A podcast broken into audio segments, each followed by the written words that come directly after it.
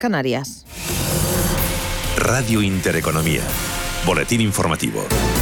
Buenos días. Las plazas europeas rebotan tras las caídas de ayer cuando los mercados bursátiles se vieron afectados por el miedo a la expansión de la variante Omicron del coronavirus y las restricciones impuestas por los diferentes países. Victoria Torre, responsable de oferta digital de Singular Bank. El día de hoy lo podemos decir que parece que viene con signo alcista. De aquí a fin de año todavía eh, ya estamos viendo cómo cambia mucho de una jornada para otra. Ayer estábamos muy preocupados, eh, como es normal, eh, por esa eh, gran incidencia de la variante Omicron y hoy parece que nos hemos olvidado un poco de esas presiones a pesar de que siguen estando ahí encima de la mesa.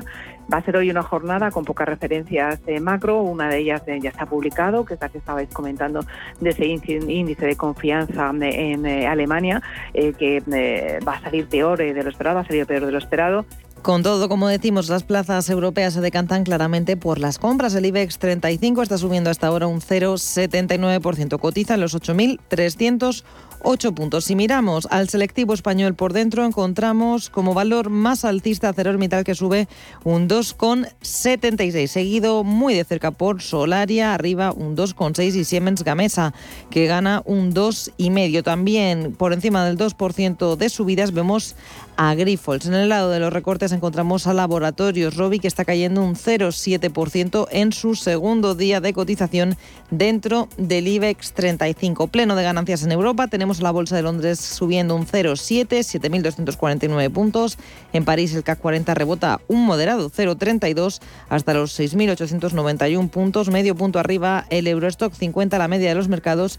Y en cuanto al DAX, Setra de Frankfurt está subiendo un 0,46, 15.309 puntos. En clave bursátil, además, les contamos que el grupo Otis ha elevado el precio de la OPA que ha lanzado para hacerse con el 49,98% que no controla de Zardoya Otis después de que su segundo mayor accionista, la consultora Eurosins, se haya comprometido irrevocablemente a aceptarla. Comprará a 7,14 euros por acción, lo que supone un compromiso de 375 millones de euros, aunque habrá que descontar el efecto del dividendo anunciado hace una semana. En el mercado continuo hasta ahora tenemos a Zardoya Otis operando con ganancias del 1,72%. Cambiamos de tema. La patronal de la hostelería de Cataluña va a acudir a la justicia para recurrir las últimas medidas anti-COVID aprobadas por la Generalitat de Cataluña. Las medidas implican volver al toque de queda de 1 a 6 de la mañana, cerrar el ocio nocturno y limitar las reuniones a un máximo de 10 personas. Desde Hostelería de España, entre tanto, de que si vienen nuevas restricciones, la Administración deberá habilitar también las ayudas a las empresas. Lo señalaba en los micrófonos de Radio Intereconomía el secretario general de la Confederación Empresarial de Hostelería de España, Emilio Gallego que ante un recrudecimiento de la pandemia, ante una vuelta de las restricciones, eh, es evidente que hay que volver a habilitar las ayudas que permitan la supervivencia de las empresas. Patronal del sector de la hostelería que estará pendiente de la conferencia de presidentes que se celebrará mañana tras ser convocada por el presidente del Gobierno, por Pedro Sánchez. La mayoría de los presidentes autonómicos coinciden en la necesidad de alcanzar consensos. Emiliano García Paje, presidente de Castilla-La Mancha, apela a la responsabilidad individual y la vacunación como mecanismo para evitar medidas extremas. De manera que la única manera certera de acabar con la transmisión del virus es no movernos.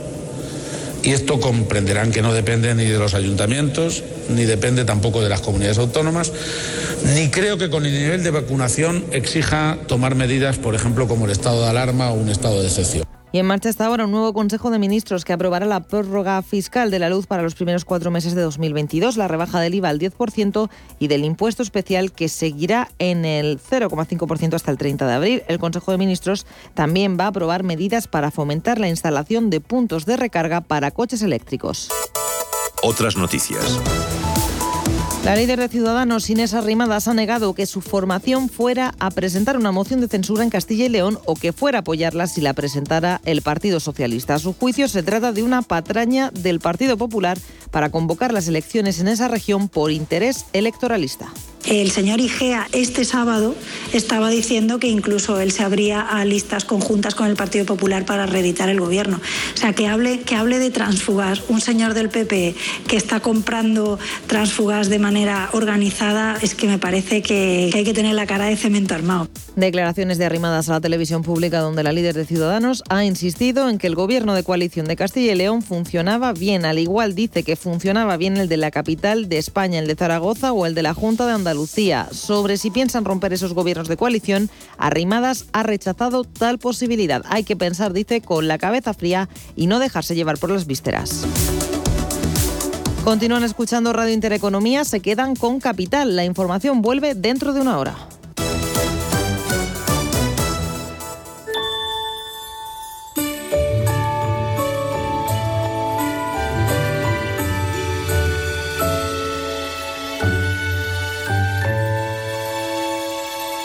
Radio Intereconomía les desea felices fiestas.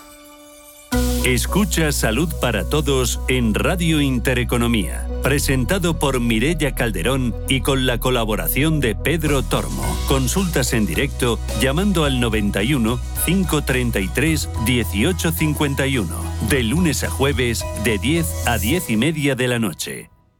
Si caminas solo, irás más rápido. Si caminas acompañado, llegarás más lejos. Luna Sevilla es su asesor patrimonial de referencia. Prestando nuestros servicios como agentes de Caser Asesores Financieros, somos una empresa con amplia experiencia profesional y una clara apuesta por la formación de calidad, la información transparente y objetiva y por el asesoramiento financiero personalizado y continuado. Si desea más información, visite lunasevilla.es o llámenos al 91 762 3442.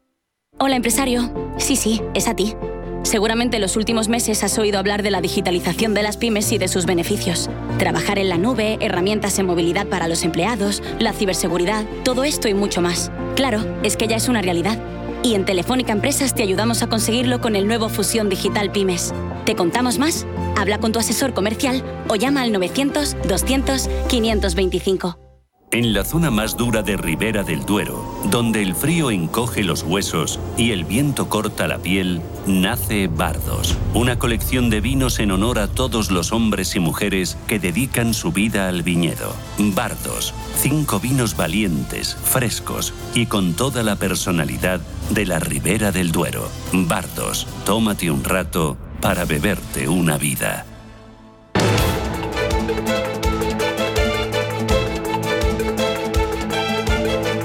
Escucha Capital Intereconomía. ¿Qué nota tiene tu edificio en eficiencia energética? Si tu edificio tiene más de 500 metros cuadrados, estás obligado a poner la etiqueta de eficiencia energética en un lugar visible.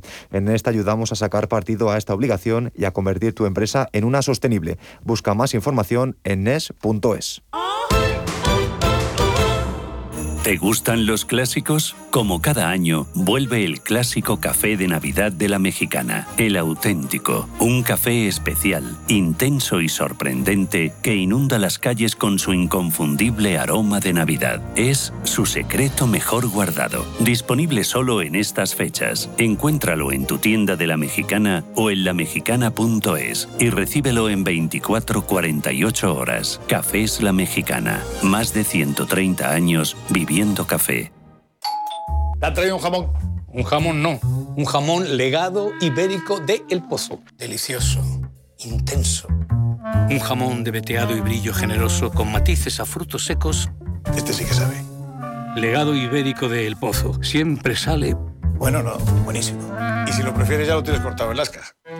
Bodega 202, una bodega boutique. Un proyecto que nace del Camino de Santiago y que embotella sus sueños en Rioja. Un viaje por el tiempo, donde se combina arte y proceso. Más información en bodega202.com.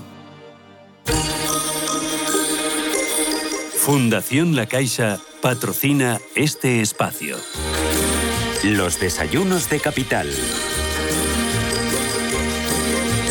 Soft brown eyes that seem to say, Stay a while, I want to play. Would you, could you do, please stop? He's a lonely pup in a Christmas shop. Thank you, lady. Thank you, sir. Is there someone else? that- Desayunos Capital, ya con ambiente navideño. Elena Fraile, muy buenos días de nuevo. ¿Qué tal, Rubén? Buenos días. Ambiente navideño, ¿no? ¿Tú ya tienes eh, preparado todo Sí, para puesto, Navidad? puesto el Pues árbol, ya has puesto el todo. árbol. todo. Siempre quedan regalos Sí, ¿no? Que pedir, que elegir, cartas Pero ya que tienes hecha, rellenar. sé que tienes hecha la lista, eso sí. Sí, sí, siempre hay que tener un ¿Has pedido algo para ahí- ti? Sí, porque este año me han dejado pedir. ¿Te han dejado pedir? Y me he quedado así, ¿qué pido? No estoy acostumbrado a poder pedir, uno ya se ¿Ah, sí? deja sorprender. Bueno. Bueno, vamos al tema que nos ocupa, que es, como siempre hasta ahora, nuestros desayunos capital, aquí con los que arrancamos nuestra última hora en Capital Intereconomía, y vamos a hablar hoy con una empresa de origen suizo y que me contabas antes que tiene una historia muy curiosa detrás de ella, ¿no? Así es, es que tienen una labor, fíjate, fundamental, ¿no? Dentro del mundo de la seguridad. Y es que ha sabido transformarse a lo largo de los años.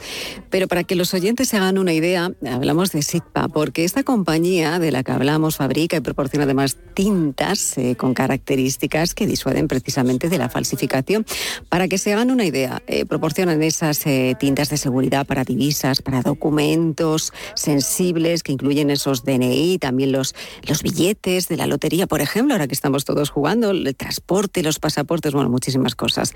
Según el director internacional precisamente de contra la falsificación de la Oficina de Inteligencia de Falsificaciones, SIGPA proporciona más del 85% de las tintas de moneda de todo el mundo. Y es que la empresa también participa en ese mercado de la trazabilidad, eh, asegurando como productos sujetos a estos impuestos especiales, los sellos, por ejemplo, el tabaco y también, ojo, a los alimentos, ¿eh? que eso es muy importante porque en este periodo, por ejemplo, de Navidad aumentan esas falsificaciones, eh, como por ejemplo el producto puede ser el jamón ibérico, Rubén, ¿no? Pero eh, ellos ponen soluciones en el mercado para que esto podamos evitarlo. Vamos a hablar de esto y de muchísimas cosas más porque hay una curiosidad más, Rubén, A ver. te la cuento. El billete de 100 pesetas del año 1948 fue el primero en el mundo en ser impreso con tinta de seguridad precisamente de esta empresa. ¿Cómo te quedas? Fíjate, anda, que no ha llovido. ¿Has visto? Ha llovido mucho, ¿eh? Y anda, que no han asegurado, entre comillas, eh, es. billetes desde entonces. Bueno, pues vamos a saludar aquí a nuestro invitado, el que nos acompaña en estos desayunos, es Martín Sarobe, director general de SITPA en España. Martín, bienvenido, buenos días, ¿cómo estamos? ¿Qué tal? Hola, bueno, buenos ¿Qué días. tal? ¿Todo Un bien? placer- un placer estar aquí con vosotros. Lo mismo, eh, eh, hablaba, fija- eh, fíjate, en estos eh, eh, Navidad estamos hablando de jamón ibérico, de esas falsificaciones, ¿no? Que, que a veces no lo pensamos, pero que son muy habituales también, ¿no? Eh, eh, ¿Cómo se puede evitar? Eh, Se tiene que evitar con la trazabilidad, ¿no? Haciendo, bueno, poniendo en, en valor precisamente las soluciones en el mercado y poniendo en valor de dónde salen esos productos hasta dónde llegan. Eso es súper importante y fundamental. Eh, yo creo que hoy en día una de las características eh, de la globalización, porque estamos hablando de globalización, es precisamente esa facilidad que tienen de exportar, de importar productos y de que los malos, como llamamos nosotros, eh, intenten simular o aprovecharse de, de- de- de- digamos, de esa mercancía que adquiere un valor importante, como puede ser el jamón, que es uno de los productos fetiche, ¿no? O, o mejores que tenemos en España, y donde, bueno, pues hay mucha simulación, producto, jamón que no proviene de nuestras dehesas y que al final llega a nuestras mesas y el consumidor pues realmente ha pagado un precio por un producto que no, que no lo merece.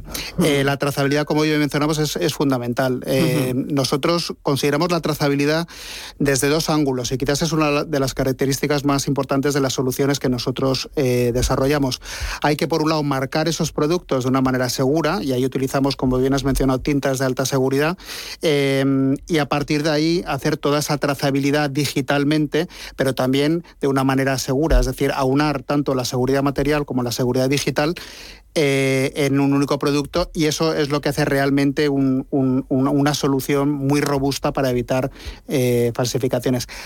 Tengo que decir que lamentablemente en España, y, y bueno, lo hemos estado comentando previamente, eh, no hay una percepción eh, de esta necesidad de proteger los productos eh, como lo puede haber en otros países eh, de nuestro entorno, Francia, Italia, que quizás nos llevan una delantera en cuanto a cómo proteger sus propios productos por parte del, por un lado, del productor en sí y por otro lado, del conocimiento que puede tener el consumidor. Y ahí hay una labor muy importante que creemos que hay que hacer en España para, para avanzar en este sentido. Eh, pero crees, Martín, que ¿por qué? porque no hay una gran concienciación o porque... Bueno, Yo creo que en España, eh, tradicionalmente eh, y con con excepciones muy importantes, pero eh, no hemos valorado suficientemente la calidad de nuestros productos, mm, tanto por muchas veces por el propio elaborador como por, por el consumidor, y por tanto nos ha dado importancia a protegerlo. Es decir, eh, o bien no se exportaba en exceso y bueno, el riesgo siempre es menor, ¿no? Cuando se habla del, del mercado doméstico, o bien, pues yo he llegado a oír en algún sector eh, agroalimentario decir, bueno, es que yo hasta que em, hasta que llega al nivel de que me falsifiquen el producto, pues querrá decir que lo he hecho muy bien, que la gente lo quiere, y, pero es que no es así, es que eh, ahora mismo mm, cualquier em, brecha que haya en el mercado es una brecha para que entre un, falsificador y... Eh, sí, hablando, fíjate, de productos también, podríamos hablar del vino, ¿no? que también es un producto fundamental en España para nosotros, pero también hablando de esas falsificaciones, ocurrió algo también similar en la denominación precisamente de origen del azafrán, que hizo mover quizá esa conciencia ¿no? de la necesidad de implementar un sistema de seguridad que, bueno pues que registrara precisamente la trazabilidad. Ocurrió una falsificación importante, además era de exportación eh, en Estados Unidos creo que fue y todo esto hizo que la trazabilidad se sintiera, o sea, fuese fundamental para la, para la denominación de origen del azafrán ah, de la Mancha. Así fue, eh, fue, creo recordar, el 2015, estamos ya hablando de hace cinco o seis años, se detectó ese fraude que había y, lo que hizo la DO de Azafrán de la Mancha es inmediatamente proteger sus productos. ¿Cómo los protegió? Añadiendo una etiqueta de alta seguridad en la que lo hemos colaborado nosotros. Em, que permita, por un lado, que el consumidor fácilmente identifique ese producto y por otro lado que se pueda pues, llevar a cabo una trazabilidad y una comprobación si hubiera algún tipo de, duda, ¿no? Mm, y ahí pues se combinan soluciones, em, pues lo que digo, de primer nivel que llamamos nosotros, que el, público la puede eh, verificar eh, con, la simple vista y luego ya a través de, unos dispositivos que en caso de que hubiera que avanzar en, esa comprobación, porque hubiera alguna duda, pues te permite un, un sí, no al 100%. Es decir, no, es, un, es una medida eh, que se que lleva implantado y que la denominación de origen, pues yo creo que la, la cogió con buen, con buen criterio y se y es uno de los productos, digamos, también emblemáticos ¿no? de Castilla-La Mancha que había que proteger. Eh, hablamos de la compañía, decíamos que ha surgido eh, ya muchos años en el mercado, pero ha llevado una gran transformación a lo largo de los años y es no solamente la trazabilidad es una de las líneas de actuación, tenéis muchísimas más. Sí. Bueno, SIGPA, un poco por, por, por casi a 100 años, eh, SIGPA comenzó su andadura en 1927 y el acrónimo traducido al español es mm. Sociedad Industrial y Comercial de Productos Agrícolas. Es decir, que de producto agrícola, donde estamos hoy, eh, que hemos llegado a, todo el tema de las identidades digitales, que ahora os comentaré muy rápidamente, eh, pues es un proceso de transformación que yo digo que es una maravilla ver una empresa eh, que ha sabido adaptarse a lo largo de los tiempos, manteniendo esa línea de, productos de seguridad, pero dando soluciones tanto a gobiernos como a instituciones productores, marcas y ahora mismo también todo el tema de las identidades digitales. Porque empezaron con grasa animal. Grasa animal. Era la grasa animal para ordeñar vacas, un producto muy suizo, porque allí hay vaca y hay leche y, se necesitaba ese producto. Y, bueno, fue justamente eh, a final de los años 30, en plena Segunda Guerra Mundial, cuando se suscitó la necesidad de, utilizando las tecnologías parecidas, similares, eh, lanzarse a, lo que era el sector de, la impresión. Y, en el año 48, como bien has, comentado, el, embajador de España en, Suiza en aquella época era muy amigo del primer, eh, de la primera generación, digamos, de, de la familia familia, de la propiedad de la empresa y, hubo un problema en España porque el suministro de las tintas que provenían de Alemania eh, tras la Segunda Guerra Mundial, pues todo esto se, bueno, pues, desapareció, ¿no? El, por al terminar la, guerra, la Segunda Guerra Mundial y, entonces, bueno, pues pidió ayuda. Mm, oye, vosotros podríais desarrollar unas tintas calcográficas para, para poder imprimir la, la, peseta en España y de ahí surgió el desarrollo y la... En España precisamente se empezó a desarrollar. Sí, sí. Así es. Eh, eh, decir, claro, porque miramos los billetes, eh, antes lo estábamos hablando, Martín. vosotros utilizáis, esa cinta se utiliza a nivel mundial en todos los billetes, en, en las monedas de, de, todo el mundo prácticamente. bueno, nunca nos... digamos que hay un alto porcentaje de, divisas en el mundo que utilizan soluciones nuestras. No son todas nuestras, es verdad que existen otros, otros, eh, otras empresas competidoras que hacen su trabajo también muy bien. Es de los pioneros, eso sí. Pero nosotros somos los que hemos ido a lo largo de yendo un pasito por delante. Eh, y ahora mismo, pues en lo que son las tintas calcográficas, que son aquellas que te dan ese tacto al billete, todo el mundo hace ese gesto con el dedo, ¿no? Mm. Frotándose, pues eso te lo da esa, esa tinta calcográfica, que es la que luego, bueno, pues en ella se pueden vehicular distintas soluciones de seguridad, que si os acordáis en las tiendas de los retail, cuando pasan un billete a través de, un, una máquina, lo que detectas alguna de ah, esas soluciones. eso, son las tintas. Se detectar eso, ¿no? Sí, tintas. Igual que los, los billetes que, que, estamos comprando todos ahora en la lotería de Navidad. Los billetes que, llevan también una tinta de seguridad, eh, porque efectivamente hay que comprobar luego que no haya ninguna falsificación a la hora de reclamar un, premio. que es muy difícil ¿eh? que eso se dé, pero bueno. Pero bueno, eh, podía darse, ¿no? podía darse. Siempre los malos, como bien dices, son siempre muy malos. Son siempre muy malos. Y muy listos. muy listos, van siempre, yo digo que nosotros vamos un pasito por delante de ellos siempre, pero en algunos casos ellos van muy rápido. Entonces ahí es, es un poco la característica que tenemos nosotros, casi un, más de un 35% de la plantilla a nivel mundial trabaja en I más de más I. Es decir, que somos una empresa precisamente que invierte mucho para ir un paso por delante. Eh, ¿Qué papel juega para vosotros también la digitalización en este entorno en el que todo ya es eh, muy digital, en el que cada vez se habla más de esos retos de la ciberseguridad, eh, de esos peligros, ¿no? ¿Está el futuro también protegido, Martín? bueno, a ver, nosotros hemos apostado ya desde hace dos décadas por, la, por la digitalización. Era un proceso que iba a venir, que ahora quizás con el COVID se ha, digamos, ha cogido, adquirido una velocidad mucho más importante. estamos trabajando en sectores de trazabilidad con, combinando, como decía, lo material con lo digital y la identidad digital y todo lo que es la ciberseguridad ahora mismo eh, yo creo que son clave porque los riesgos son cada vez más elevados. Y son riesgos primero porque las empresas no están quizás adaptadas a lo que está viniendo o, muchas veces no sabe qué es lo que tiene que comprobar. No mm, introduce o, clica en, enlaces que no tiene que hacer, etcétera. Y eso al final lo que te provoca es un problema de bueno pues de colapso, de virus, de, y lo estamos viendo incluso ocurre en las cartas de restaurante. Temas tan absurdos como que las cartas de restaurante ahora mismo todo el mundo ha pasado al QR. Puede haber QRs peligrosos. Peligrosos. Entonces hay que ponerlo o sea, hay que decir a la audiencia muchas veces que tenemos un QR en algún lugar, no sé, imagínate, eh, no sé, en una farola, en algún sitio, que hay que tener muchísimo cuidado a la hora de ver QR, porque eso es eh, que lo haces una fotografía con tu móvil es adentrarse precisamente en todos los datos, en todo eh, lo que tú tienes en, precisamente tu móvil, con todos los datos que tú puedes facilitarle a ese QR. Te puede meter un malware, un, virus que te destroce completamente el, tu dispositivo. Eh, yo creo que falta mucho de educación al consumidor eh, para ser la primera barrera. Es decir, nosotros en, la empresa no vendemos ciberseguridad, la ciberseguridad es un departamento interno nuestro, mm. precisamente para para, proteger todos los sistemas tecnológicos que, ofrecemos a gobiernos y a, empresas.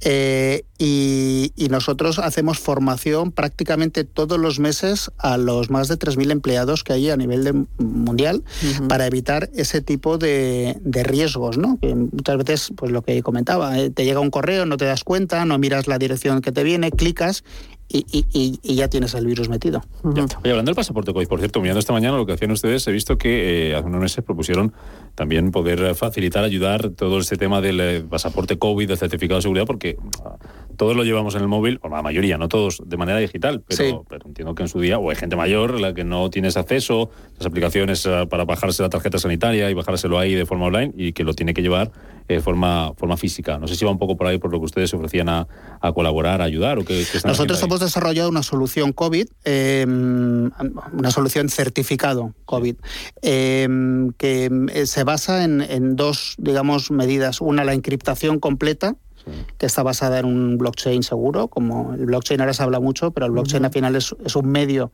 de, mm, no es un fin ¿no? como tal.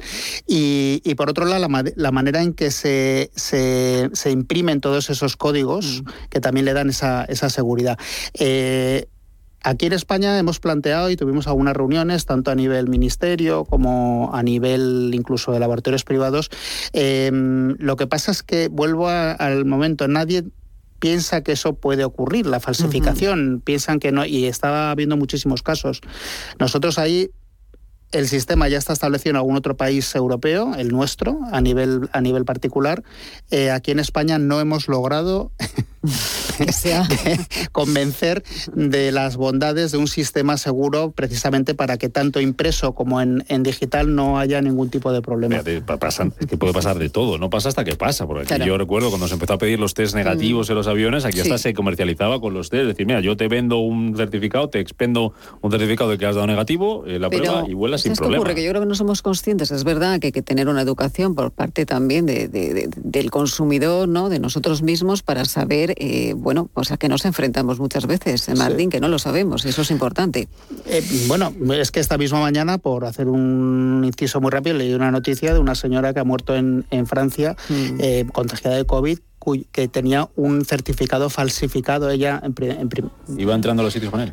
bueno iba entrando a todos sitios ella ha muerto porque precisamente en el hospital como ella presentó el certificado que era falso y se le dio la pauta el tratamiento digamos médico que se hace a gente que está vacunada Claro. Y claro, fue empeorando, fue empeorando, fue empeorando y, murió. Es decir, que, que el riesgo ya no es solamente de contagio, es que puedes poner en riesgo tu propia salud. Don Martín Sarobe, director general de SIGPA España, ha sido un placer tenerle por aquí y, aprender con usted lo que han hecho durante estos... ¿Cuántos años son? ¿Más de 100, nos decía? Casi 100 años. Ah, casi 100. Bueno, sí. la empresa centenaria es un lujo siempre tenerla y que le vaya bien y con buena salud.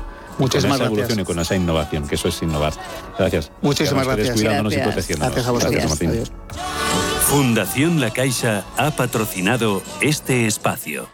Más del 25% de la población en España se encuentra en riesgo de exclusión social. En la Fundación La Caixa facilitamos herramientas, metodologías y recursos a miles de entidades sociales para que las personas que más lo necesitan desarrollen su potencial. Solo es progreso si progresamos todos. Fundación La Caixa. Con los planes de pensiones y PIA Santander, te ayudamos a construir el futuro que deseas mientras consigues grandes ventajas. Porque ahora si traes tu plan de pensiones o tu seguro PIAS al Santander, te damos hasta un 6% de bonificación. Consulta condiciones en bancosantander.es o en tu oficina más cercana. Santander Previsión. Enfoca tu futuro. Si caminas solo, irás más rápido. Si caminas acompañado, llegarás más lejos. Luna Sevilla es su asesor patrimonial de referencia. Prestando nuestros servicios como agentes de Caser Asesores Financieros, somos una empresa con amplia experiencia profesional y una clara apuesta por la formación de calidad, la información transparente y objetiva y por el asesoramiento financiero personalizado y continuado. Si desea más información, visite lunasevilla.es o llámenos al 91 762 3442. Las previsiones dicen que los tipos de interés reales seguirán en negativo durante bastante tiempo. Invierta en oro físico con Degusa, la alternativa positiva a los tipos de interés negativos. Ahorre, diversifique y proteja su inversión. Infórmese en degusa-mp.es o llamando al 9119 82900. ¿Le gusta el queso? ¿Y cuidarse? Entonces, disfrute con Quesos Lodín, galardonados en premios internacionales como los World Cheese Awards y reconocidos por la Fundación Española del Corazón. Quesos de sabor extraordinario y con menos grasa saturada, cremosos, curados, añejos, todo un placer para el paladar a la vez que se cuida. Consulte su web www.lodin.net. Queso Lodín, el doble de bueno. El futuro de las pymes está en la digitalización. Solo el 20% de las pymes afirma tener un grado de digitalización alto. La digitalización de las pymes clave para la economía. Hoy, la transformación digital de las empresas no es solo una noticia, es una realidad. Y en Telefónica Empresas te ayudamos a impulsar la digitalización de tu negocio con el nuevo Fusión Digital Pymes. ¿Te contamos más? Habla con tu asesor comercial o llama al 900 200 525. Bodega Matarromera Excelencia, distinción y elegancia, plasmada en vinos únicos procedentes del corazón de la Ribera del Duero. Fruto de una tierra inspiradora, expresada por su autor Carlos Moro. Bodega Matarromera, donde nace la leyenda. H2 Intereconomía, tu espacio semanal sobre el hidrógeno. Porque en Radio Intereconomía apostamos por el sector energético y la energía limpia. Presenta Rubén Gil.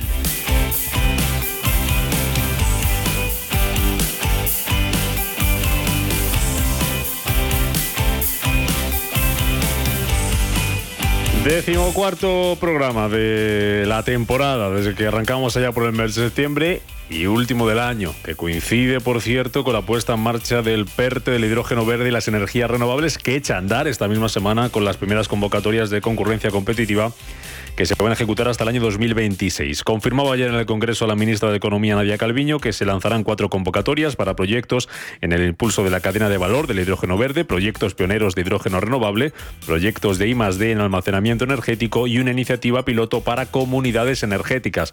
Un PERTE que, como les contábamos, se aprobaba hace justo una semana en el Consejo de Ministros y con el que el Gobierno espera movilizar inversiones superiores a los 16.000 millones y la creación de alrededor de 280.000 empleos entre directos e indirectos. Creo que el eh, hidrógeno verde, el desarrollo del almacenamiento de energías mediante eh, las actuaciones de colaboración público-privada nos van a permitir acelerar la transformación de nuestro sistema energético, que es fundamental, que va a ser más limpio, que tiene que ser más sostenible y que tiene que también ser más eficiente. Y en este proceso lo que pretendemos es generar nuevos modelos de negocio, lo que pretendemos es también trascender a la gran empresa y llegar a las medianas empresas, a las pequeñas empresas, a los colectivos de autónomos también presentes en el territorio, creando nuevos empleos para posicionar a nuestro país a la vanguardia tecnológica e industrial del sector, tanto a nivel europeo como a nivel global. El proyecto contará con un presupuesto público por parte del Ministerio para la Transición Ecológica y Reto Demográfico de más de 3.500 millones de euros y se calcula también que se van a canalizar otros 5.300 millones de capital privado. Además, servirá para que España reduzca su dependencia energética del exterior. Reducir la vulnerabilidad, que lo que significa es reducir nuestra dependencia energética del exterior, cumplir en consecuencia con los objetivos marcados de la Agenda 2030, lo que nos va a ahorrar nada más y nada menos que 67.000 millones de euros en combustibles importados, junto con esa reducción de la vulnerabilidad, que es una de las asignaturas pendientes de nuestra economía, lo que tenemos que hacer es impulsar todo nuestro potencial industrial, reindustrializar nuestro país, creando empleos de calidad, nuevos modelos de negocio, Hablaremos largo y tendido esta mañana en este programa, decimocuarto programa H2 Intereconomía de la temporada, de este PERTE del hidrógeno, porque va a estar con nosotros José Luis, eh, José Luis Cabo Sánchez, el subdirector general de hidrocarburos y nuevos combustibles en la Dirección General de Política Energética y Minas del Ministerio para la Transición Ecológica y el Reto Demográfico, PIAB, en la puesta en marcha, en los primeros pasos de este proyecto. Hablaremos también de más cosas, de modelos de coches, Hablaremos también de una planta de una empresa china, de Sinopec, relacionada con el hidrógeno, pero como siempre vamos a conocer para empezar las noticias que nos deja esta semana el mundo del hidrógeno.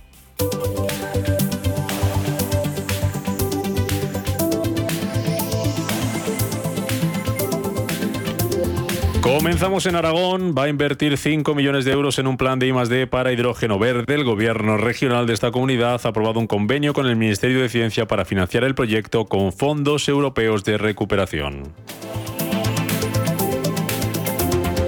Los autobuses de la empresa municipal de transportes de Madrid serán propulsados por hidrógeno verde generado por la propia entidad a partir de 2023. Según publica el diario ABC, el centro de operaciones estará en una planta situada en Entrevías, en el distrito de Vallecas. La empresa Fisterra Energía España ha presentado una solicitud de concesión ante la Autoridad Portuaria de La Coruña para construir y operar una planta de generación y almacenamiento de hidrógeno verde en el puerto exterior de Langosteira. Citroën y Peugeot ya tienen sus primeras furgonetas de hidrógeno listas para entregar a sus clientes. Los modelos Jumpy y Expert cuentan con autonomía de más de 400 kilómetros. Y Nocer Explorer anuncia el primer crucero de impulsado por hidrógeno. Los 14 barcos con capacidad para 300 pasajeros estarán en funcionamiento a partir del año 2024. H2 Intereconomía, tu espacio semanal sobre el hidrógeno. Porque en Radio Intereconomía apostamos por el sector energético y la energía limpia. Presenta Rubén Gil.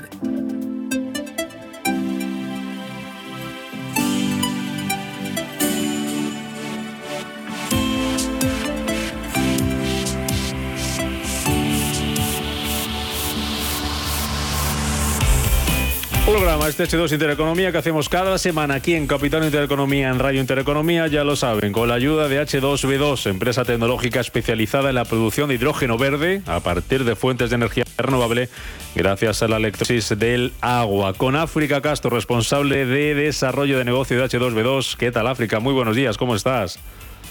Buenos días, muy bien. Hoy esperando el invierno, esperando la Navidad y esperando a conocer mucho sobre ese PERTE del que vamos a hablar largo el tendido, con una voz autorizada que tú conoces muy bien, ¿no? Sí, a ver, José Luis efectivamente lleva, no es un nuevo en, este ámbito y precisamente viene con ese conocimiento de cómo los combustibles, con esa vertiente de hidrógeno como combustible, él la conoce bien, vamos. Bueno, pues vamos a saludar a nuestro invitado de hoy. Es un placer tener con nosotros en este H2 Intereconomía don José Luis Cabo Sánchez. Es, eh, como decíamos, subdirector general de hidrocarburos y nuevos combustibles en la Dirección General de Política Energética y Minas del Ministerio para la Transición Ecológica y el Reto Demográfico para hablar de ese PERTE de energías renovables y el hidrógeno. Don José Luis, ¿cómo está? Bienvenido, muy buenos días. Hola, ¿qué tal? Buenos días. Usted ha tenido una parte importante en la puesta en marcha de este PERTE, ¿no? Bueno, yo, el PERTE ya sabéis que son tres patas de claras, eh, hidrógeno, energías renovables innovadoras y, almacenamiento. Y, sí, a mí me ha tocado una de ellas, quizá la más, más, novedosa, que es el hidrógeno. Y, vamos, en ese caso estamos muy, muy contentos de que lo haya podido probar finalmente la semana pasada. Mm. José Luis, ¿cuáles son las principales prioridades y cuáles son los objetivos de este PERTE a nivel general y a nivel particular en la parte del hidrógeno, que es la que usted conoce muy bien? Pues bueno, yo creo que con, el PERTE básicamente queremos apuntalar las áreas asociadas a la transición energética en, la que creemos que España está bien posicionada. Eh, bueno, aquí tenemos a, H2B2, que, es una de ellas. Eh, pero sobre todo en, ese ámbito, en las energías renovables y en la electrónica de potencia. Reforzar aquellas en las que quizás tengamos menos presencia, como es el almacenamiento energético o el, propio hidrógeno renovable, eh, en la que tenemos que trabajar con, más ahínco si cabe para llegar al desarrollo del resto. Por supuesto, es como lo vemos, es necesario mejorar, reforzar capacidades tecnológicas, industriales propias, eh, mejorar la autonomía estratégica también del país, porque bueno, queremos cambiar la estrategia de, de potenciar esa autonomía eh, energética también desde esa potenciación de la autonomía estratégica en, cuanto a tecnología. Y, vamos, esta es un poquito la, apuesta del PERTE y en el ámbito del hidrógeno renovable eh, con mayor medida, si cabe, porque es una tecnología quizá más novedosa y en la que tenemos tiempo de, llevar esta bandera a nivel europeo y a nivel internacional, ¿por qué no? ¿Qué inversiones se esperan y cómo se van a canalizar? Porque esto hay una parte pública, una parte también privada, ¿no? ¿Cómo va a ser esa colaboración? Pues bueno, al final eh, nosotros planteamos una serie de, procesos, de, concurrencias competitivas para movilizar los fondos del Plan de Recuperación y Resiliencia. El PERTE eh, pretende aproximadamente movilizar unos 16.360 millones de, euros y son 7.000 de inversión pública y 950.000 de, de 900, sí, 900, no, 9, no, perdón, 9.500 de inversión privada, perdón. Y en cuanto al hidrógeno, que es el, el, que nos ocupa hoy, eh, vamos a lanzar muy, muy próximamente los, los instrumentos para impulsar en uno de ellos la cadena de valor del hidrógeno renovable, con 250 millones de euros reservados y ampliables eh, en función del interés mostrado y también con proyectos singulares pioneros que, que son básicamente para que lo, entendamos, primeros despliegues de soluciones de descarbonización para sectores de difícil descarbonización o que utilicen el hidrógeno como materia prima, con la idea de probar que el hidrógeno renovable en entornos industriales reales es viable, es decir, ir escalándolo. Pues bueno, aquí partiremos con una primera dotación de, de 150 millones de euros. Yo creo que esta colaboración público-privada, este acompañamiento del sector público al privado, es esencial en este momento de desarrollo de la mm. tecnología. Mm. ¿Cuál es el calendario, José Luis? ¿Cuál es la tanda temporal que manejan ustedes para que se despliegue de manera completa esta, esta inversión de la que nos, eh, nos habla? ¿Cuál es un poco la hoja de ruta?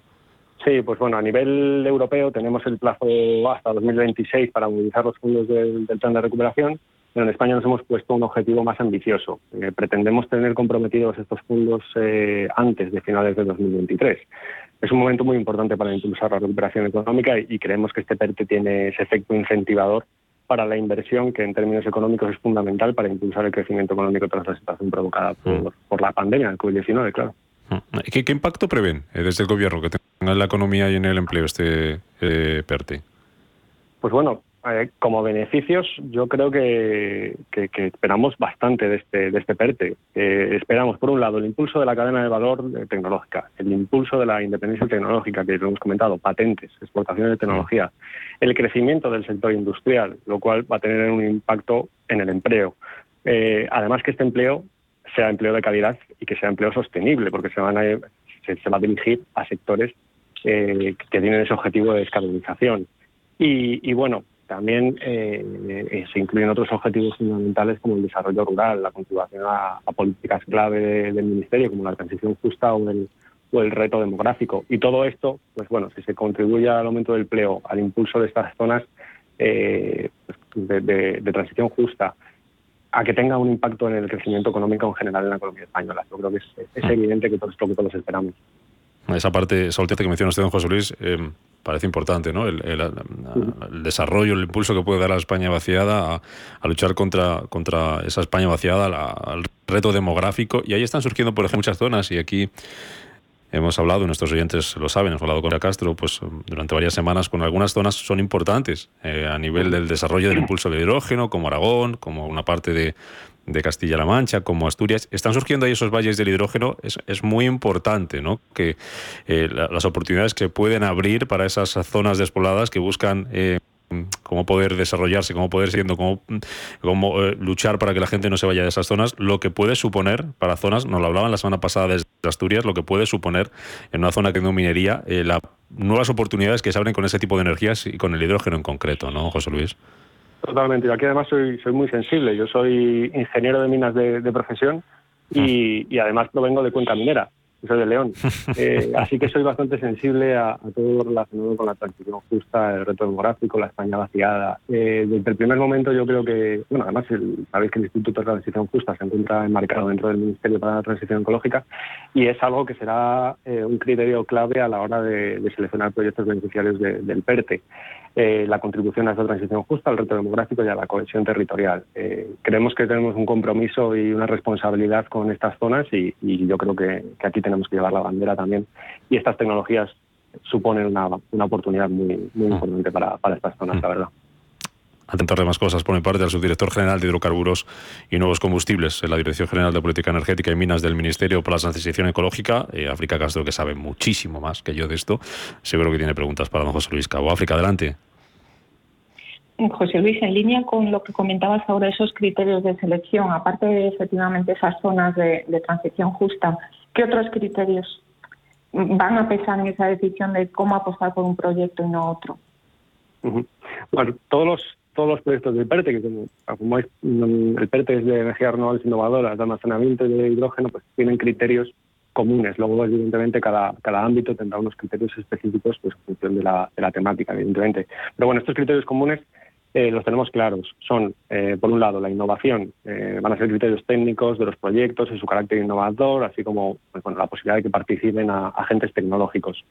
La replicabilidad y escalabilidad de la solución tecnológica propuesta. Es decir, queremos que estas soluciones tengan un impacto real en la, en sociedad y en la economía. Por eso esta, este criterio va a ser muy importante fundamental la participación de pymes. Eh, creemos que refleja el, tejido industrial y empresarial español, con lo cual, pues todo lo que sea la, impulsar la participación de pymes en proyectos del PERTE, pues eh, tendrá ese efecto positivo también en la economía nacional. Eh, evidentemente, la eficiencia de la inversión en términos de porcentaje de capital privado con respecto a la, a la ayuda pública solicitada y los que ya hemos comentado un poquito, que son la generación de empleo, el impacto social o la contribución a la transición justa y el reto demográfico.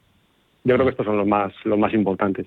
Ah, porque esta, por ejemplo, esta primera convocatoria que confirmaba ya la ministra de Economía que se abre ya el, el, plazo esta, esta semana, ¿son empresas las que pueden acudir, grandes, pequeñas? ¿Son administraciones también? Eh, ¿Quién puede acudir? Bueno, en función de cada convocatoria se abrirán pues bueno, las posibilidades para que diferentes tipos de beneficiarios puedan acudir. Evidentemente, podrán ser todas, grandes, pequeñas, eh, sector público empresarial, o sea, eh, centros tecnológicos.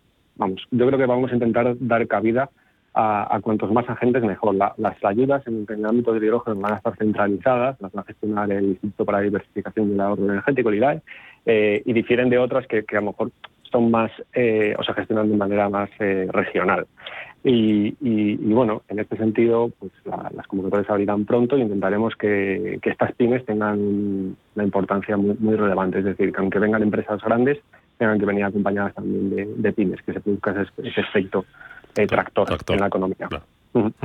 África comentabas también, comentábamos también eh, un poco el PERTE, esa apuesta nacional por el desarrollo de capacidades propias, capacidades tecnológicas propias, em, ya no solo para autoabastecimiento, sino también de cara al exterior. ¿Cómo, cómo ves esto, ese posicionamiento de España de Desde el punto de vista tecnológico? Desde el punto de vista tecnológico. Vamos, yo, creo que España está bien posicionada. Eh, como sabéis, a finales de 2020 lanzamos una manifestación de interés para captar eh, proyectos de, hidrógeno renovable y que nos sirviesen también para la elaboración de, este PERTE, ¿por qué no? Eh, y captamos, pues bueno, identificamos una serie de empresas que ya desarrollan tecnología pues, de compresores, de tanques de almacenamiento, de pilas de combustible, electrolizadores y otros componentes. Y, con este PERTE, pues bueno, lo que tratamos de conseguir es acompañar a la industria nacional en este salto cuantitativo y cualitativo necesario para que puedan convertirse en un actor relevante a nivel europeo y, global en el ámbito del hidrógeno renovable. Estamos viendo que todos los países de nuestro entorno tienen objetivos muy ambiciosos de penetración de hidrógeno renovable y vemos que puede hacer falta más tecnólogos que desarrollen esta tecnología o escalar las capacidades de los tecnólogos que, que, tenemos en la actualidad. Y aquí es lo que yo creo que es más relevante para nuestro país que tratar de impulsar esa industria alrededor de la tecnología y no tanto ser un país en donde se localicen electrolizadores y plantas renovables para producir hidrógeno. No. El primer paso, produzcamos la tecnología y el segundo paso, vayamos a producir el, hidrógeno. Desde el punto de vista de la reducción de emisiones, de la transición ecológica, de la apuesta que estamos haciendo todos los países en este sentido, José Luis, ¿cómo, cómo ayudar a este PERTE a cumplir esos objetivos de emisiones marcados en la hoja, en la hoja de ruta del Gobierno? Bueno, yo creo que el, eh, PERTE, las tres áreas son claves para alcanzar esos objetivos del Plan Nacional de Energía Liquida en 2030 y esos objetivos más a largo plazo de la estrategia de, descarbonización. Eh, del total de los fondos del PRTR, del Plan de Recuperación, 70.000 millones eh, del total, que son, que son estos, más del 40% se van a destinar a la transición ecológica. Eh, 16.000 millones en este PERTE. O sea, y todo ello dirigido a fomentar eh, pues, pues, todos los ámbitos relacionados con la producción de energía renovable, el almacenamiento energético o la producción de hidrógeno también a partir de energía renovable. Con lo cual, todo va, a ahondar en esos objetivos de descarbonización de, nuestra economía. Y, yo creo que la, que la apuesta es clara. Nuestro país ha sido siempre uno de los actores más activos a nivel europeo a nivel internacional también, como se ha podido, comprobar en la última COP celebrada en, en, Glasgow, en Glasgow, y ahora con este PERTE pues confirmamos esta apuesta. Yo creo que es, eh, es muy importante. Claro, eso, eso le voy a decir, José Luis, es el tercer PERTE que, que aprueba el, el, gobierno, que se aprobó la semana pasada en el Consejo de Ministros, este PERTE de energías renovables, hidrógeno renovable y almacenamiento. Los dos anteriores fueron uno para el desarrollo del vehículo eléctrico conectado, otro para la salud de la vanguardia. Luego vendrán más, pero el hecho de que este sea el tercero de otros muchos que van a venir es que el gobierno le da una prioridad a esto importante, ¿no? Por supuesto, vamos, yo creo que la, apuesta por la transición energética, la transición ecológica ya, ya vino desde el momento en el que se creó el, el ministerio del que formo parte. O sea, asumieron dos áreas muy relevantes en todo este proceso, la energía y el medio ambiente, de manera que ambas políticas fuesen en, en la misma dirección. Por tanto, el, compromiso es absoluto y, la bandera para la transición ecológica la vamos a llevar nosotros. Este PERTE ha sido el tercero, eh, lo has comentado, y, bueno, que no haya sido el primero podríamos decir que ha sido porque es complejo, porque las materias con las que estamos tratando, mm. recordemos, renovables innovadoras, hidrógeno renovable, son hot topics que hace tres años no estaban quizás sobre la mesa y a día de hoy pues eh, ha hecho falta una labor de, análisis para tratar de, ver qué instrumentos van a ser los más adecuados para que eh, podamos invertir en, proyectos del sector público, ¿no? no de alguna manera que nos gastemos el, dinero de los fondos, sino que sea algo de, manera coherente y que sea una inversión que, tenga su, fruto en el futuro. Hmm. Le hago la última, don José Luis, no sé si África querrá algo, luego algo rematar, aparte de felicitarle. Eh, hablabas de, de, la posición, de la buena posición que, tiene España. La semana pasada, lo recordarán los oyentes, hablábamos con el Real Instituto Elcano de la política alrededor del hidrógeno, con un informe, un informe que, que habían presentado. ¿Cuál es el papel que puede jugar España este ecosistema del, hidrógeno o el que está jugando España ahora mismo, José? Es decir, estamos hablando de un sector eh, del hidrógeno, si lo sumamos las energías renovables de España pueda vivir en el futuro, como vive ahora de otros sectores importantes, como puede ser la automoción con ese PERTE, como puede ser la industria alimentaria, a la que también se va a aprobar un, PERTE. Eh, ¿Qué peso puede jugar en nuestra economía las, las energías renovables y el hidrógeno? Aquí voy a recuperar pues bueno, los, de las oportunidades que marcaba la, la hoja de ruta de hidrógeno que, que se aprobó hace 14 meses y, que bueno, tiene objetivos bastante ambiciosos de esos 4 gigavatios en 2030, 1000% del objetivo europeo. Y, y, la realidad es que en todo, en todo ese documento se identificaban muy bien cuáles eran las oportunidades de nuestro país. Es decir, somos un país que tiene la oportunidad de tener un despliegue de energía renovable a costes muy competitivos que pueda eh, alimentar los electrolizadores y esta producción de, hidrógeno renovable en, el futuro. Creo que no tenemos en la Unión Europea otro país que pueda competir con nosotros en estas condiciones. Somos los mejor posicionados para ello. Evidentemente hay que crear un contexto, un contorno de regulatorio, podremos decir, eh, que ayude a que esto pueda ser una realidad en el, en el medio plazo. Entonces, bueno, el hidrógeno eh, va a estar ahí, va a estar ahí para aquellos usos que sean de difícil electrificación y de difícil descarbonización y, poco a poco, durante esta próxima década, empezaremos a, ir aumentando la capacidad instalada, empezaremos siguiendo soluciones innovadoras que de alguna manera nos lleven a, maximizar esas oportunidades para nuestro país. Además, yo siempre lo recalco, eh, tenemos una particularidad en nuestro país como son los sistemas energéticos aislados, las islas, donde el hidrógeno y el almacenamiento energético en general puede jugar un papel muy importante, la verdad. Se cumpla. África, no sé si algo más para nuestro invitado, felicitarle por lo menos, ¿no? Felicitar y agradecer el esfuerzo que se ha realizado y, lo que somos conscientes, que esto es el disparo de salida de la carrera. Hmm. Y agradecerle que haya estado con nosotros, que mejor que él para explicarnos en qué consiste este PRE de energías renovables e hidrógeno. José Luis eh, Cabo Sánchez, subdirector general de Hidrocarburos y Nuevos Combustibles en la Dirección General de Política Energética y Minas del Ministerio para la Transición Ecológica y Reto Demográfico. Gracias, de verdad un placer y hasta cuando quiera. Gracias a vosotros, muchas gracias.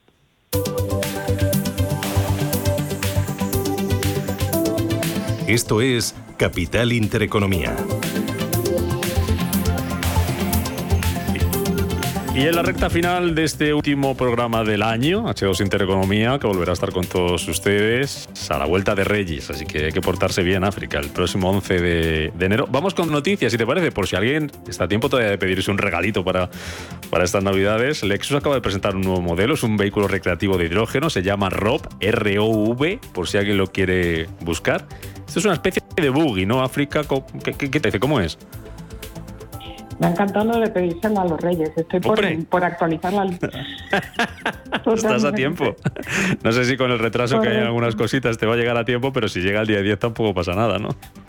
Me vale un vale regalo el que me lo pongan en enero también. Como bien decías, efectivamente, al final eh, lo que demuestra este buggy que está sacando Lexus es que la motorización con hidrógeno también llega no solamente pues, a vehículos tipo pesado, camiones como hemos hablado antes, sino también al mundo recreativo. Es decir, oye, pues esos aventureros y que les gustan pues mm, experimentar la naturaleza lo pueden hacer de forma sostenible con este motor de hidrógeno. Lo que parte aquí en este caso es motor de hidrógeno, un poco por, por esa, esa diversión del motor, del, del ruido propio del motor pero sin quitar emisiones. O sea, lo que o sea se consiguen eh, eliminar las, las emisiones. Vale. Esto dependerá luego de este o de cualquier otro modelo, luego lo que hemos hablado muchas veces, ¿no? El desarrollo de las hidrogeneras, que parece que va poquito a poco y que hay gente ya apostando cada vez más fuerte por ello, ¿no? Sí, un poco al final una hidrogenera, una estación de servicio de hidrógeno, es el romper ese huevo y la gallina de ese círculo vicioso de decir que pongo primero, ¿no? Pero efectivamente, ya sea con los vehículos pesados que empezamos a poner flotas, por ejemplo, como ejemplos que están saliendo las noticias estos días, esto acabas poniendo nodos, acabas poniendo puntos en el mapa que nos permitirá tener esa red con la que tener diferentes. Pero en cualquier caso, para un vehículo recreativo como este, estamos hablando temas mm, más acotados, posiblemente más fáciles de implementar. O sea, ámbitos de turismo o demás, mm, lo puedes centrar la logística de combustible en esos nodos.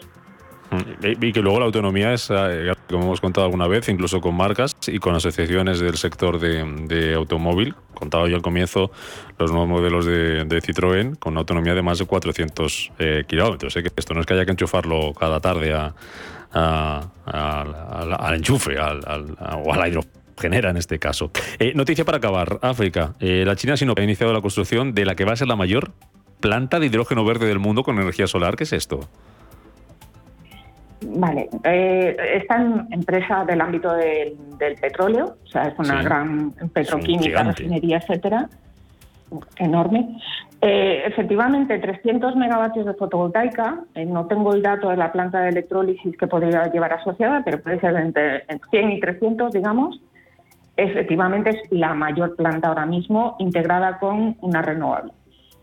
Pero no, no perdamos de vista, ver, por un lado, efectivamente, la significación del tamaño de planta. Estamos, son eh, varios centenares de megavatios. Pero, sin embargo, el impacto que tiene dentro de la refinería, en concreto donde lo va a integrar Sinopec, es del orden del 0,5% del hidrógeno que actualmente consumen.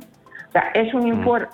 un esfuerzo relevante, pero que es un pequeño granito de arena dentro del todo el consumo de hidrógeno gris que tiene esta, esta China eh, en sus propias refinerías. Y, en lo que se refiere al tablero de juego, para nosotros, ¿para qué, qué implicaciones tiene la construcción de esta planta de esta envergadura? A ver, obviamente China apuesta por la tecnología, por los desarrollos y su industria nacional. De hecho, este proyecto lo van a hacer con industria nacional. desde ese punto de vista es un actor mundial relevante. Por otro lado, Europa está apostando por ser el líder en producción de hidrógeno verde, en fabricación de equipamiento, o sea, a nivel europeo, y como hemos visto, España tiene unos buenos mimbres para ser un actor muy relevante ahí, Europa está en esa, en esa mm. carrera por el liderazgo. Entonces, esto eh, no nos tiene que dejar de perder de vista mm. que tenemos a China, que es un competidor relevante, efectivamente. Mm que sirva para ponernos las pilas. África Castro, responsable de desarrollo de negocio de H2B2. Un placer, como siempre, haber estado contigo en este último programa de la temporada. Nos volvemos a escuchar, a saludar el próximo 11 de enero a la vuelta de vacaciones. Así que feliz Navidad eh, para ti, para todo el equipo de H2B2 eh, y para todos nuestros oyentes de este espacio H2 Intereconomía. Bien, África, gracias. Igualmente, actualizar la carta a los reyes. Sí, sí, sí, estamos a tiempo. Gracias, África. Cuídate mucho. Chao. Hasta luego. La dicha de la vida consiste en tener siempre algo que hacer, alguien a quien amar y alguna cosa que esperar. Intereconomía. Feliz Navidad. Que nadie sea más que nadie nos quedan menos de cuatro minutos para llegar a las 12 del mediodía. A esa hora las noticias aquí en Radio Intereconomía. Después a media sesión. Y hoy nos vamos felicitando a José María Sanz, a Loquillo. 61 años cumple y lo celebra sacando, de qué mejor manera posible, sacando adelante de su próximo álbum. Está previsto para la primavera de 2022, donde vuelve a cantar canciones de Sabino Méndez. Así que con Loquillo nos vamos. Nos citamos mañana aquí en Capital Intereconomía a las 7 de la mañana, día de lotería. Así que téngalo todo listo que les vamos a contar, aparte de las cotizaciones en los mercados, los eh, números premiados, que esperemos que sea el nuestro y que sea el suyo. Hasta mañana a las 7. Pasen un feliz martes. Adiós.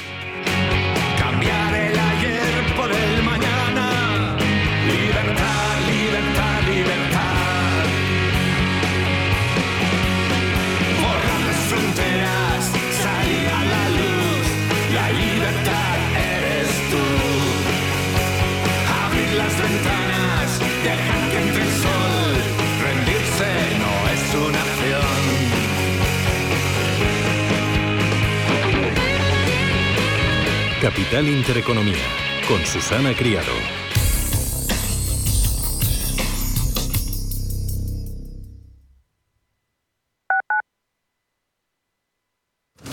Automatic nos encantan que las acciones sean seguras, sin riesgos. Mira hacia adelante. Invierte en el cuidado de tu cambio automático y rentabiliza con la experiencia del especialista en cambios automáticos. Apuesta por Automatic y obtén buenos resultados. No te la juegues. Automatic.es. Automatic. Reparación y mantenimiento del cambio automático.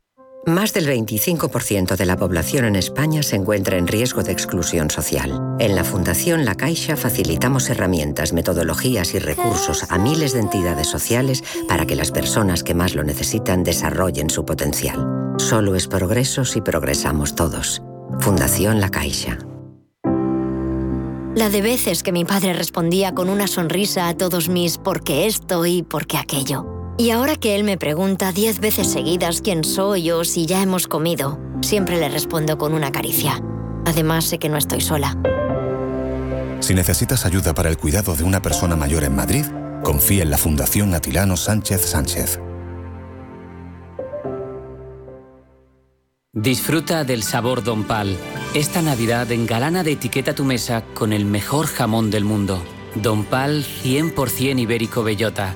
Seguramente el mejor jamón del mundo. Regala una auténtica joya de bellota Don Pal. Restaurante Inari Moraleja, tu japonés del Soto de la Moraleja junto al restaurante Kionansui. Comprometidos con la calidad, comprometidos con su seguridad. Reservas y pedidos en el 910-070356 o en grupoinari.es, un restaurante del Grupo Inari. Nuestra riqueza se mide por la cantidad y la calidad de amigos que tenemos. Gracias por ser parte de nuestra fortuna. Intereconomía, más y mejor. Feliz Navidad.